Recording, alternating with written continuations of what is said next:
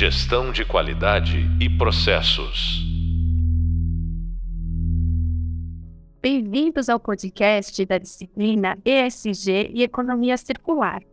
Sou a professora Cristiane Lima Cortez e o podcast de hoje é Valor Social integrado à estratégia de negócio.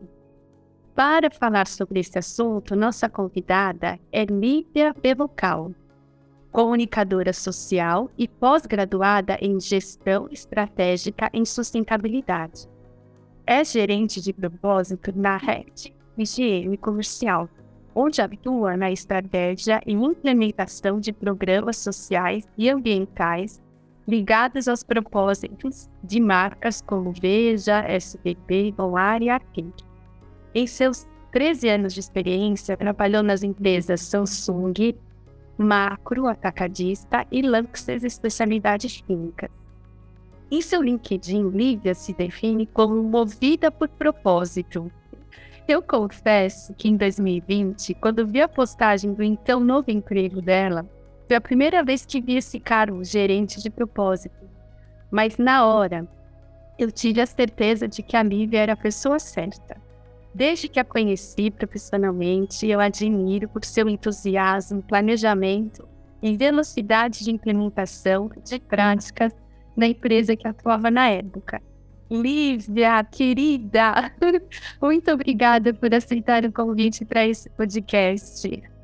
Ai, Cris, eu que agradeço. Você me deixou, você me inspira e me deixou até emocionada aqui com a sua descrição.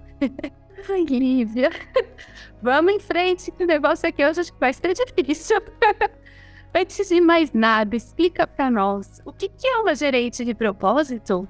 Esse cargo é comum das empresas? Fala pra gente o que você faz, com que times da empresa você se relaciona.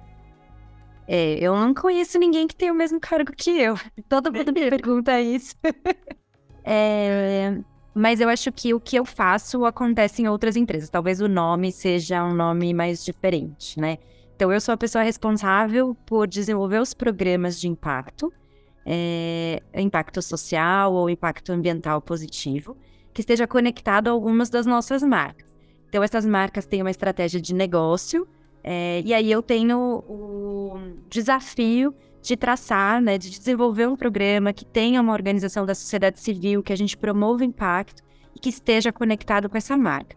Eu fico dentro da área do marketing, que também é uma coisa muito diferente que nunca tinha acontecido comigo, que é onde tudo acontece. Então, o marketing acaba definindo o que vai, o que, que vai ser desenvolvido para aquela marca. É, só que eu tenho uma conexão com a empresa inteira. Então, desde, com a, desde área de fábrica até o próprio time né, de negócio, de marketing, vendas, e com as organizações da sociedade civil. Então, faço as pontes internas e externas aqui dentro. Perfeito. E no universo ESG, né? Como que você poderia definir o papel do valor social integrado a essa estratégia do negócio? Tem alguma relação aos temas materiais da empresa? Total. Então, a Rect é uma, uma empresa, uma multinacional inglesa, que tem metas e estratégias de ESG globais, e essas metas precisam ser cascateadas localmente. Então, em cima dessa matriz de materialidade que foi desenvolvida fora do Brasil, a gente faz é, um desenho de como vai ser a atuação aqui dentro. E aí a gente tem trabalhos diferentes. Então, a Rect ela não tem uma área de sustentabilidade específica, ela tem uma série de áreas que atuam nessa frente. Então, eu trabalho com impacto, mas eu também lidero o comitê de sustentabilidade. Dentro desse comitê, é, existem áreas de embalagens, é, pesquisa em desenvolvimento, e aí assim a gente garante que os temas materiais, né, que as metas globais estejam sendo é, atingidas aqui dentro. É, mas mais para frente acho que consigo contar um pouquinho para vocês de como que a gente está traçando essa estratégia para trazer as marcas mais perto, não só do tema de impacto, mas também das demais metas de sustentabilidade da empresa. Perfeito. E como que a empresa escolhe a marca ou as marcas que vão participar dessa criação de valor? É, as nossas marcas, elas são marcas globais, com exceção da marca Veja. Então, para contextualizar um pouco, né? Uma uma multinacional de bens de consumo, e aí eu fico dentro da unidade de negócio de higiene. Então eu tenho marcas como Vanish, Arpic, Bom Ar, Veja, SBP, que são marcas que todo mundo conhece que tem dentro de casa. Todas as outras, com exceção de Veja, são marcas que é, elas têm em outros países. E aí, por conta disso, o time global ele determina qual vai ser a atuação daquela marca. Então, a gente tem é, os objetivos de desenvolvimento sustentável que estão conectados a cada uma delas, e em Veja, essas definições são feitas localmente. É, em cima um pouco de quais são esses ODS que estão conectados com as marcas e até o tamanho da marca, a potência que essa marca tem de comunicação, de conexão com o consumidor. Em cima disso, a gente determina como que a gente vai trabalhar um programa de impacto. Então, hoje a gente tem quatro programas de impacto acontecendo, é, que estão conectados a quatro marcas diferentes. Mas isso pode variar. Então, a ideia é que daqui a um tempo todas as marcas tenham o seu programa próprio de impacto, ou que a gente tenha um programa de impacto bem grande que consiga conectar todas essas marcas dentro. Mas acho que o mais importante é que a gente tenha uma conexão com o consumidor, que a gente tenha impacto acontecendo efetivamente, de forma transparente, é, e que a gente consiga cumprir as metas globais de sustentabilidade. Perfeito. E você poderia escolher algum desses programas de impacto que você está trabalhando e detalhar mais para nós? Você tem metas? Quais os indicadores que você tem em relação a ele? Por favor. Eu, eu tinha combinado com você que eu vou falar muito rápido dos quatro e e um detalhe um pouquinho mais. Então, vou começar, acho que, do, do maior, com mais tempo de atuação, para os mais recentes. Então, a gente tem um programa que chama Juntos contra o Mosquito, que aí esse é o que eu vou detalhar mais. Esse é um programa da marca SBP, que existe desde 2017, e ele tem uma parceria com a Cruz Vermelha Brasileira. Então, a marca, é, na época que começaram as altas de dengue, zika e chikungunya, desenvolveu um protocolo é, com uma universidade internacional de atuação de como que eu posso combater os mosquitos transmissores. Esse protocolo, quando ele chegou no Brasil, ele foi adaptado à realidade local e ele tem vários passos. Então, desde é, escolher uma comunidade ou comunidades em vulnerabilidade, bater nas portas, ter as pessoas que entram e vão olhar se tem água parada, como conversar com esse morador sobre a importância de não deixar essa água parada, o que, que você precisa fazer para estar protegido, o mosquito voa. Então, além de eu tirar tudo que tem de água parada aqui, eu preciso usar repelente, todos os cuidados dentro de casa. Então, e ele é um programa que ele é, fica três meses dentro da comunidade, lado a lado com essas famílias, é, faz um monitoramento, são várias atividades, mutirão de limpeza, é, aproximação com escolas, as crianças são envolvidas, e é um programa que tem ampliado. Então, hoje a gente já tem toda uma parte de comunicação dentro das comunidades por meio de grafites, que a gente chama os jovens é, para eles desenharem grafites de conscientização de combate, é, atividades lúdicas dentro de escola, enfim. Esse é o programa Juntos contra o Mosquito. A gente tem o programa Veja com o Coração, é o programa da marca Veja. É um programa que começou na pandemia e aí ele trabalha é, com duas frentes. Uma de conscientização da sociedade sobre a importância do trabalho doméstico no Brasil, né? E, a, e que é tão desvalorizado ainda. E um outro é, são cursos socioprofissionalizantes que a gente oferece com apoio de duas instituições, a TEMES, que é uma ONG de direitos humanos, é, e a FENATRAD, que é a Federação das Trabalhadoras Domésticas no Brasil. É, esses cursos são cursos online e que essas trabalhadoras podem se desenvolver e até entender a importância de cumprimento de legislação, o que é assédio, o que é violência doméstica, tudo isso que elas sofrem diariamente. Esse projeto, ele foi vencedor do prêmio UOL ECOA, Empresas que Mudam, da, do UOL, agora nesse ano. A gente acabou de ganhar um prêmio com ele. Então, ele é um projeto completamente social, né, e que atua direto com trabalho doméstico no Brasil. A gente tem é, um programa de restauração da marca Bom em parceria com o WWF Brasil. Então, é um programa que ele acontece no Cerrado e na Mata Atlântica, é, que são dois biomas super importantes e com formas de restauração muito diferentes. Então, a gente tem esse programa de restauração que trabalha com empoderamento local também, fomento das é, comunidades locais. É, e dentro desse programa tem uma Olimpíada de Restauração de Ecossistemas para crianças, que acontece em escolas públicas do Brasil é, para que essas crianças entendam a importância de restauração, de cuidado com o meio ambiente. Então, é um programa de engajamento de crianças. E por último, a gente tem uma aceleradora de impacto com a marca Arpic, é, que lançou um desafio no ano passado junto com a IU nos negócios de impacto. Para buscar startups e negócios de impacto que eh, tivessem acesso, oferecessem acesso à água, eh, saneamento básico e higiene para pessoas em vulnerabilidade. E aí a gente tem seis startups que estão sendo aceleradas, é, com negócios diferentes, mas nessa frente de atuação, de acesso à água e saneamento. Então, esses são os projetos. Quando eu vou olhar, todos eles têm indicadores, claro, né? Mas acho que eu vou tentar focar mais no Juntos contra o Mosquito, que é um projeto maior, acho que acaba sendo mais rico para a gente mensurar. Então, o Juntos contra o Mosquito, ele tem dif diferentes formas de mensuração, tá? Então, muito no começo a gente estava muito mais quantitativo, como todo programa no início, não quantas pessoas participaram é, do engajamento, do movimento, receberam a Cruz Vermelha e fizeram parte de todo o processo. É, mas a gente começou, e aí ainda tem um caminho a percorrer quando eu penso em mensuração, mas a gente começou a deixar mais qualitativo. Então, hoje existe uma pesquisa inicial e final. Então, a gente fica três meses dentro dessa comunidade. E aí a gente tem pesquisas diferentes. A gente tem a pesquisa para criança, para quando a gente está nas escolas, fazendo as atividades de educação e conscientização para combate ao mosquito. E tem as pesquisas de adulto. Muito para entender qual que é o conhecimento dessa criança ou desse adulto, é, da família, sobre o combate ao mosquito. Então, perguntas do tipo, o que você faz para você estar protegido? Quantas vezes já pegou dengue? Sabe alguém que já pegou dengue? É, é uma pesquisa que demora uns 10 minutos e tem várias perguntas muito específicas né, do, de cuidado, de saúde, e ela é refeita no final, depois de três meses, para a gente entender um pouco de mudança de comportamento. E isso é, acaba fazendo, servindo como base para o programa como um todo. Além disso, é, um passo que a gente está começando a dar agora é o monitoramento de um índice que chama LIRA. É um índice que a, o Ministério da Saúde usa para para identificar os casos de dengue, é o índice oficial do Ministério da Saúde.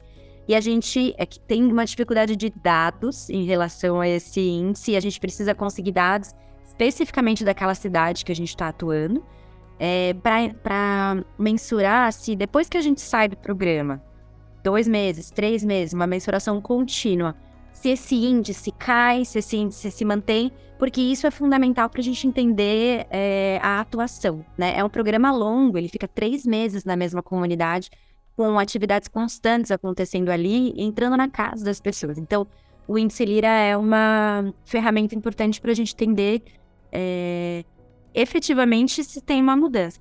E tem um dado interessante que o Ministério da Saúde divulga que ele gasta é, quatro vezes mais para resolver a saúde depois que a pessoa já pegou a dengue, né? Então, é, tem superlotação de posto de saúde, de hospital, do que com prevenção. E aí o programa ele quer atuar justamente na prevenção, que a gente ainda fala pouco, né?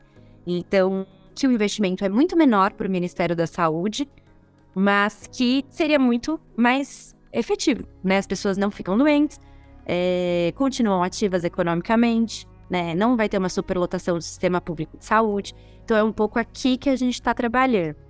E, enfim, é, é uma mensuração contínua, mas também muito minuciosa e difícil de ser feita, porque são dados públicos, né? Que nem sempre estão disponíveis. Então, hoje é esse o momento que a gente está com o programa. E lógico, a gente também vai colocar quantas crianças participam, quantas escolas públicas receberam o programa, quantas comunidades, enfim, é, dados mais quantitativos, até para a gente entender a evolução do programa, a quantidade de pessoas que estão participando, enfim. Nossa, muito bem. Bem complexo, né, Lívia? Poxa, é um engajamento, é. assim, né? ter uma rede de parceiros, né? Eu imagino para construir tudo isso, né? Tem que ter um bom planejamento, apoio aí, né? Porque de outras equipes, porque é gigantesco, né? E como que é feito, né, em relação aos stakeholders da empresa? Como que vocês comunicam essas ações, né? Pensando assim nesses stakeholders, a gente até fazer uma separação, pensando em como os consumidores, né, dos produtos ficam sabendo dessas ações. Como você que está no marketing, né? Vocês também certamente devem pensar em como atrair novos consumidores também, né? E o restante, né, dos stakeholders, como que é feita a comunicação? Porque são projetos, os quatro que você comentou, né? Cada um focado em públicos bem diferentes.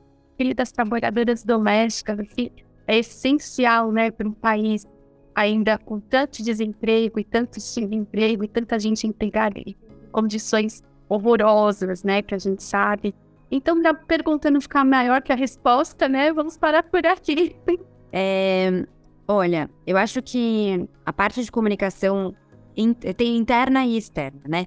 O externa, a gente tem algumas frentes de atuação. Então, quando a gente pensa no Juntos contra o Mosquito, que eu acho que é o mais fácil de comunicar, ele está completamente conectado à marca, 100% conectado. Então, quando eu olho um protocolo é, de segurança para o combate ao mosquito, além de tirar água parada, lavar os potinhos, tomar todo cuidado com o ovinho que fica no pote e sem água ele vive seis meses, então não adianta só tirar água, o bichinho pode nascer se cair uma água ali. É, mas você também tem o uso de repelente, o uso de inseticida se aparecer um mosquito na sua casa, então ele está muito conectado com o produto. E a marca assumiu esse olhar do, é, do propósito mesmo, né? De manter as comunidades e as famílias longe de mosquitos transmissores de doenças. Então, protegidos em toda a sua comunicação. Então, o propósito, ele faz parte, ele está dentro, ele é intrínseco ao que acontece é, no programa. Então, está completamente conectado. Quando a gente pega, por exemplo, uma propaganda de SBP, você vai ver que a Cruz Vermelha aparece nessa propaganda. Mesmo as propagandas que estão na TV. Então, está completamente conectado. É, é muito usado a história do herói. Então, seja o herói da sua casa, para não deixar que os mosquitos piquem as crianças, a pessoa que você gosta, enfim, tudo isso. A Cruz Vermelha aparece muitas vezes e fala do Juntos contra o Mosquito nessa comunicação. Todas as marcas, elas têm os seus, é, suas redes sociais, então a gente tem Instagram, a gente tem página, e a, os programas têm página própria, então existe o vejacomcoração.com.br que está conectado ao site de Veja, mas é um site independente. Existe o juntoscontromosquito.com.br, que também está conectado ao site de SBP, porque é onde vai ter a transparência do programa, né? E aí é, é importante, a gente está falando de programa de impacto, o consumidor ele quer ter certeza que este programa está acontecendo. Então a gente precisa dessa prestação de contas, dessa transparência com esse, é, com esse consumidor.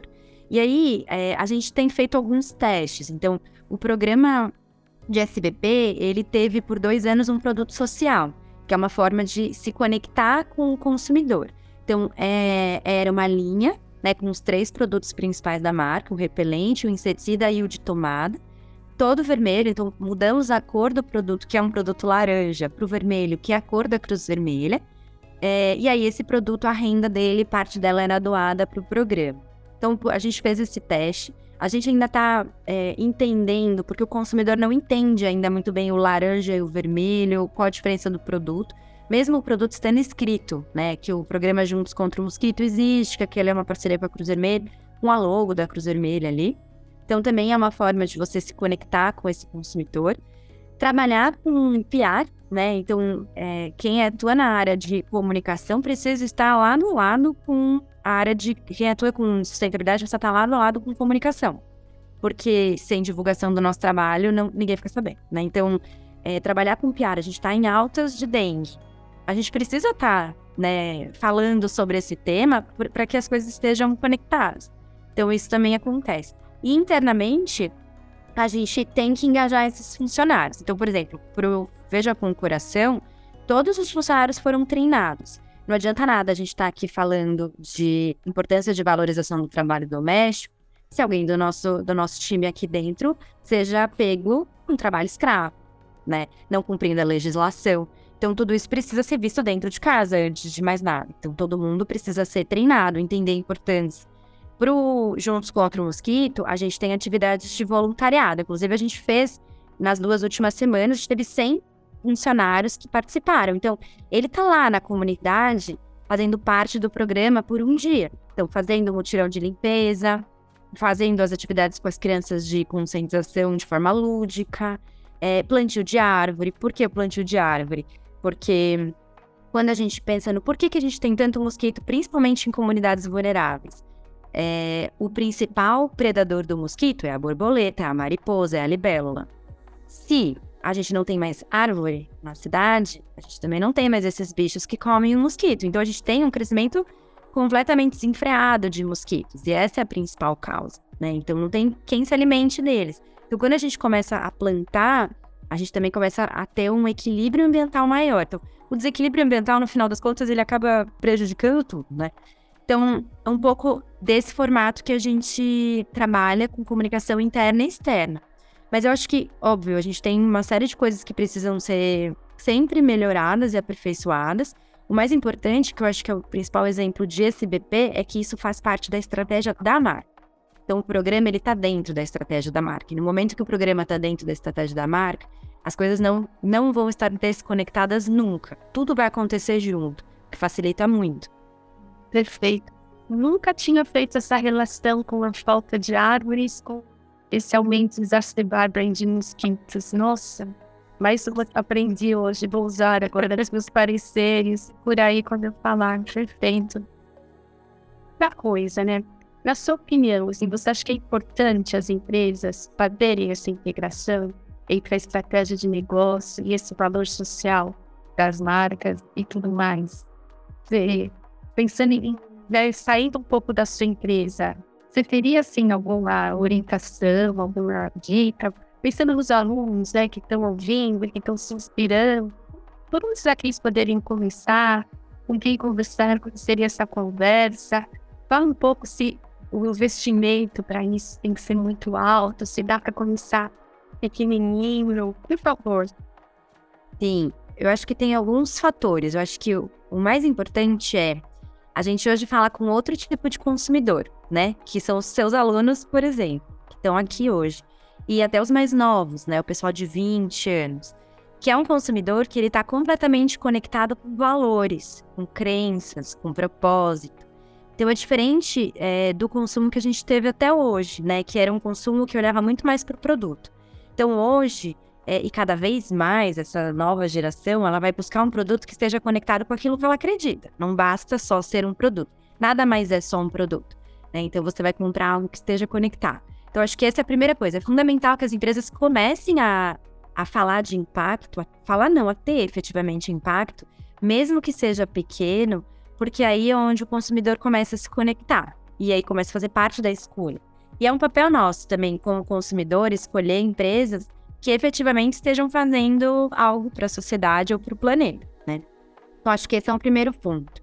É, eu acho que estar conectado com a estratégia é o que faz é, o negócio dar certo. Porque quando a gente é uma área que acontece muitas vezes, está completamente separada da estratégia da empresa, ao mesmo tempo que a gente não tem força, né? Porque a gente está ali, é um, é um um núcleozinho separado que não conversa com a estratégia, que não faz parte das decisões estratégicas, não está sendo olhado pela alta liderança. Na mesma velocidade que a gente é criada essa área, ela é descriada, né? Eu nem sei se essa palavra existe, mas porque ela não, não ela tá ali só porque precisa ter um check, né? A gente precisa ter uma área aqui de impacto ou de sustentabilidade, check temos. Mas na hora que tem um corte financeiro, que é uma coisa muito comum no mundo corporativo, é a primeira coisa que é cortada. Porque ela não, não não, enxerga, não se enxerga valor naquilo, né? E esse é um desafio também da nossa área, porque o valor ele é construído. É diferente, né, de você colocar uma publicidade no horário de um programa famoso da TV que tem automaticamente um retorno, de você construir um programa de impacto, porque ele tem passo um, ele é pequeno, sempre vai começar pequeno, é sempre um piloto, nunca você vai começar de um dia para o outro um negócio gigantesco. Você vai testando. Você vai pegar o Juntos contra o Mosquito, ele começou em 2016 com mil famílias. Então hoje eu tenho 30, 40, 50 mil, depende do ano que eu vou atuar. Mas porque a gente teve um piloto lá atrás, um investimento pequeno, deu certo? Ah, então vamos dobrar? Dobramos. Aí, ah, vamos triplicar? E aí, assim, você vai traçando uma estratégia de curto, médio e longo prazo. Ninguém chega é, programa gigantesco de um dia para o outro, nem com todo o dinheiro do mundo, né? Mesmo porque não adianta você investir rios de dinheiro se você não sabe se aquilo vai ter resultado efetivamente. E aí eu acho que essa é a importância, né? Você pilota, testa, deu certo, qual foi o impacto aqui? Ah, então vamos ajustar, vamos aumentar, e assim você vai aos pouquinhos. E o mais importante para mim é, é uma jornada. Apesar dessa palavra estar tá muito alta, eu não gosto muito do jornada, todo mundo só fala jornada ultimamente, mas nesse caso é, e deixar transparente essa jornada para o consumidor é importante. Porque nenhuma empresa é perfeita, né? Cara, empresa tem indústria, fábrica, tem todas essas questões que a gente sabe que tem questões ambientais e sociais aqui no entorno. Mas é, mostrar aonde a gente está e para onde a gente vai e como a gente vai chegar traz essa conexão com o consumidor, né? Então, hoje tem várias empresas que já têm é, mais tempo trabalhando com isso. Então, vocês pegarem a Natura, que acho que todo mundo traz o exemplo da Natura, sempre, né? Porque acho que é a primeira que começa a falar disso. Mas a Natura começou lá atrás é, com, contratando pessoas para trabalhar com sociobiodiversidade. Hoje ela tem uma área de sociobiodiversidade que própria, né? Que ela desenvolve seus produtos ali, fomentando a economia é, local, da Amazônia, etc. A Braskem tem, tem uma jornada mais focada em plástico. É, a gente tem a Gerdau recentemente entrando. Acho que um, uma coisa legal para dar uma olhada são as empresas B Corp. Né? As empresas B, elas, a maior parte ainda são as pequenas, mas ela já tem essa jornada traçada, né? Que mostra impacto efetivamente, como começar, como você vai ampliando. E a Natura é uma delas. Muito bom. Em relação ao investimento princípio, você acha que essa é uma barreira que as empresas, aquelas que ainda não se conscientizaram, comentei com os alunos do Sistema B bastante, né? Porque é uma coisa que mais gente precisa saber e, e, e participar, né? Porque é sensacional aqueles tipos de indicadores que eles têm, né? Sim. As empresas se medir ali, é, acho que abre horizontes, né? São os exemplos, né, de transformação de verdade. Então, investimento, é... olha, sempre é um problema, né? Porque a gente está falando aqui de, para ser muito sincero, a gente está falando de um investimento que é tirado de algum lugar. É, eu acho que para começar, a liderança entender a importância ajuda no investimento, né? Porque aí o investimento ele faz parte de uma estratégia. De novo, a história da estratégia. Mas é, o que, que eu entendo? Que quando a gente olha o mundo corporativo, é muito mais fácil a gente se conectar a uma organização da sociedade civil que já atue naquela frente, porque ela vai ter toda a tecnologia social, ambiental, conhecimento, credibilidade para poder levantar a frente. Então, para você não precisar num primeiro momento, desenvolver um programa próprio, encontrar uma ONG que é, tenha credibilidade, que tenha um projeto acontecendo numa frente que a empresa entende que é importante, reduz muito o investimento. Porque você pode fazer parte com outras empresas de um investimento num programa. Né? Então você consegue delimitar, ó, eu tenho X mil reais, X reais aqui qual parte deste programa aqui seja de reflorestamento? A gente tem ONG que atua com criança, idoso, morador de rua, problemas ambientais, sociais, estruturais. Então, tem um milhão de organizações da sociedade civil com muita relevância e um trabalho incrível de muitos anos. Então, eu acho que esse é um passo é, que acaba sendo um começo para você trabalhar com impacto. Você não precisa criar, no primeiro momento, o seu próprio programa pode fazer parte junto com outras empresas atuando. E aí você investe o dinheiro que você tem, né? Mas é importante, lógico, buscar alguém que esteja conectado ao que essa empresa acredita, né? Então, qual que é o propósito desta empresa? Por que que ela existe? No que que ela acredita? E aí, assim, esse investimento acho que é potencializado, né? Então, você pegar o WWF, o programa que a gente tem, não é um programa próprio. Ele tem um pedaço que é próprio. Mas tem outras empresas que também investem nesse programa, né? Então, é, a gente sozinho não consegue restaurar o Cerrado e a Mata Atlântica inteira. É impossível. A gente vai precisar que um monte de empresas estejam juntas restaurando. Então, a gente está ali num pedaço. A gente está um pedaço da Chapada dos Veadeiros, a gente está um pedaço da Bacia do Rio Doce. Mas tem outras empresas que também estão restaurando com WWF. E é isso, é uma marca que tem menos investimento. Ela não tem o um investimento de vez de SBP. É, e aí isso é transparente, tá? Então, mais ou menos eu gasto, em vez de receber, um milhão de reais em cada um dos programas. Essa é a média do programa, que é um, uma marca grande, é um programa próprio. Os outros, muito menos. A gente está falando de programas que têm outras empresas também investindo é, ali, né, nessa, nessa ação, nessa, nesse bioma, enfim. É, e esses números, isso é importante, eles estão no site, né? Não, não tô dando nenhum spoiler aqui. É importante essa transparência para o consumidor entender o que, que a gente está fazendo, o que, que é, de onde é gasto. E aqui a gente está falando de investimento social privado, são recursos próprios desses dois projetos. Mas a gente também usa leis de incentivo para potencializar alguns desses programas. Não sei se eles já tiveram aulas de leis de incentivo, mas também é legal. As empresas sempre têm e não usam. Essa é uma forma de conseguir recurso para investir num programa de verdade, não em show, né, gente? É. mas que aí potencializa a ação da, da marca ou da empresa. Exato. Não que aqui a gente seja contra a cultura, né? Mas, né? Mas... mas, a cultura vai estar tá acoplada, né, de alguma forma. Mas você pode, por exemplo, você quer investir num show, mas tem tantas é, pequenas bandas é, do norte, do nordeste, que vão efetivamente. Local, né? Exato. Olhar as contrapartidas, que vai, vão ter crianças participando, da onde elas vêm, qual vai ser a participação delas. Porque é, as incentivo precisam incluir é, as contrapartidas, né? Com, com quem está em vulnerabilidade social para participar, ter acesso à cultura. Então, esse olhar crítico do que, que efetivamente envolve pessoas em vulnerabilidade, que vai fomentar a economia local, a cultura local, isso é importante também na hora de definir. E é um recurso que a gente já ia pagar, porque é imposto. A gente já vai ter que pagar imposto. Todas as empresas têm. Algumas, são três tipos de lei. Tem empresa que vai pagar IPTU, é, imposto de renda e ICMS. Existem as leis para os três programas e as empresas não sabem disso e não usam esse recurso na maior parte das leis esferas, né? Na federal, na estadual, da ICMS e na Geralmente 5%. E aí você consegue fazer um monte de projeto legal aqui. Exato. E é uma fonte de recurso, né? Precisa ser usada. Exato. Ótimo falar isso para nossos alunos.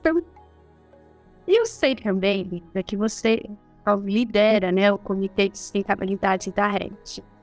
Como é assim uma mulher, o pessoal está te vendo, mas você é muito jovem, né? Como que é estar nessa liderança? Quais são as barreiras, desafios? Está tendo reconhecimento? Conta para mim, para nós, melhor dizendo.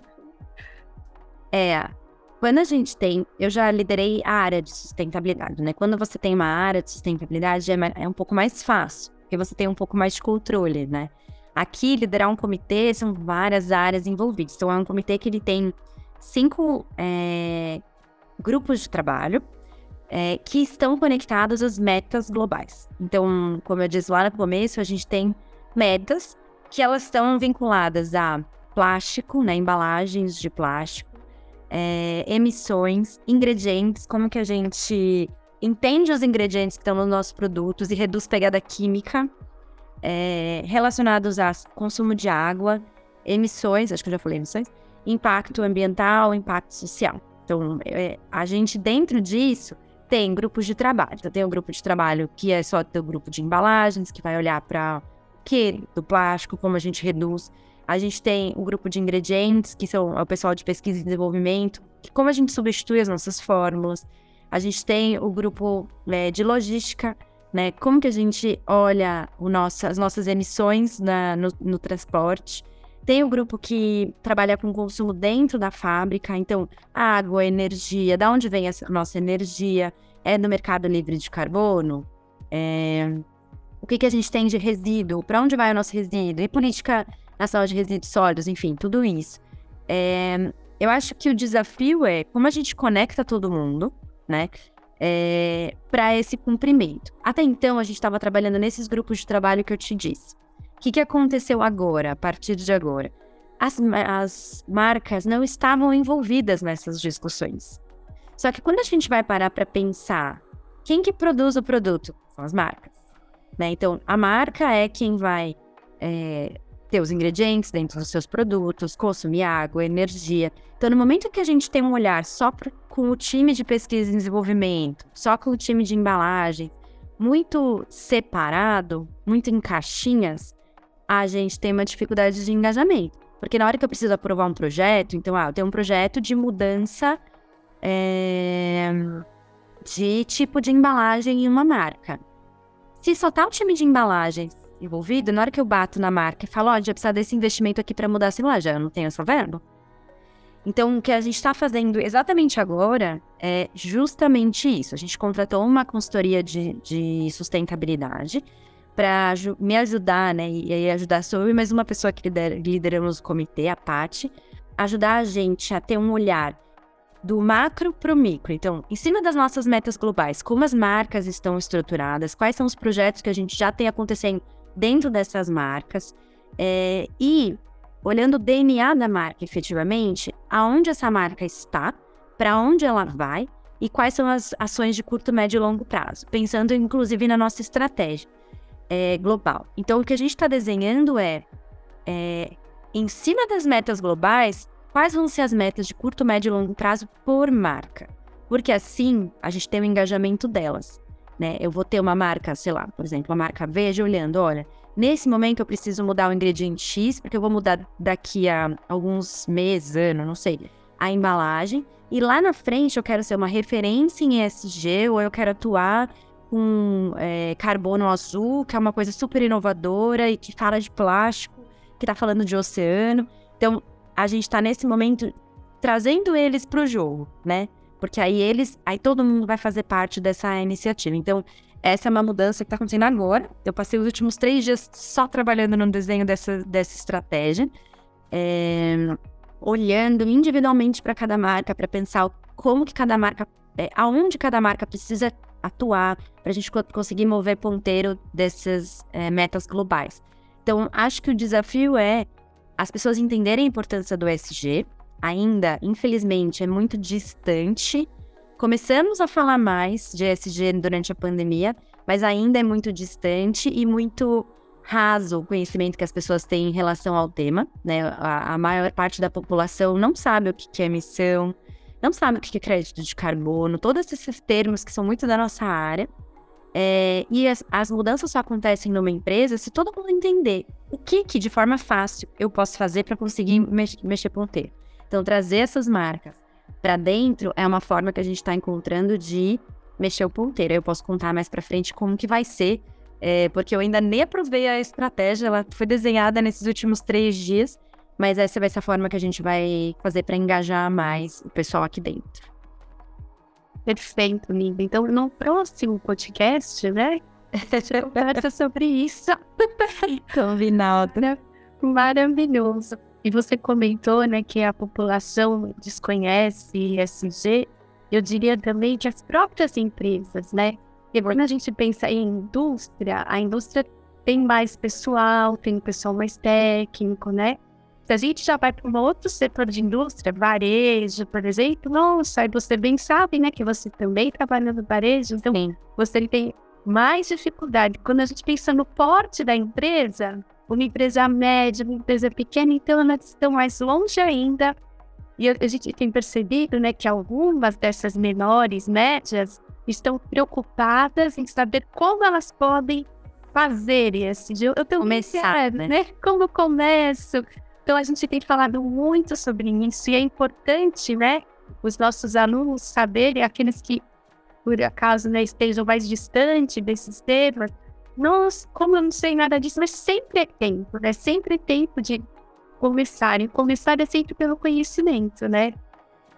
Então, aqui é. no curso a gente foi dando várias orientações em relação a isso. E eu acho que ouvir nossos convidados, né, falando disso é muito bom porque reforça, né? E o desafio acho que é o mesmo em todo lugar ainda, porque ainda são áreas muito solitárias, né? Com exceção de poucas empresas, geralmente são áreas que têm eh, uma equipe com uma, duas pessoas, né? E aí são aquela uma, duas pessoas que entendem do, do que se trata o ESG para puxar uma companhia inteira. Então, é um desafio que todo mundo tem mas eu acho que aos pouquinhos é muito novo, né? A gente vai. Todo dia surge uma nova coisa relacionada a ESG e todo mundo, todos nós aqui, vamos aprendendo diariamente sobre o tema. Perfeito. Lívia, muito obrigada. Eu creio que a nossa conversa assim, despertou, sabe?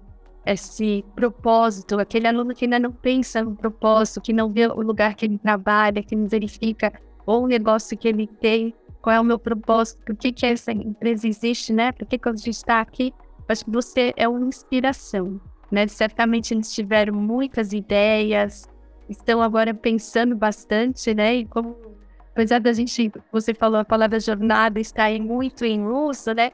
Mas realmente é, né? E imaginar que essas jornadas, eu sempre também falo, não é que eu comece eu termino, não, é ficar, é entrar e ficar, né? Porque eu falo muito para eles, tem, tem empresas que falam em sustentabilidade, outras em ESG, ou outras nomenclaturas, mas o que importa é o desenvolvimento sustentável, né? Aquele é negócio que veio para ficar e que ele seja né, bom para o meio ambiente, para as pessoas e para ele próprio, né? Porque ninguém quer que um negócio não dê lucro, fique desesperado no final do mês, não é nada disso, mas tudo tem que estar em equilíbrio, né?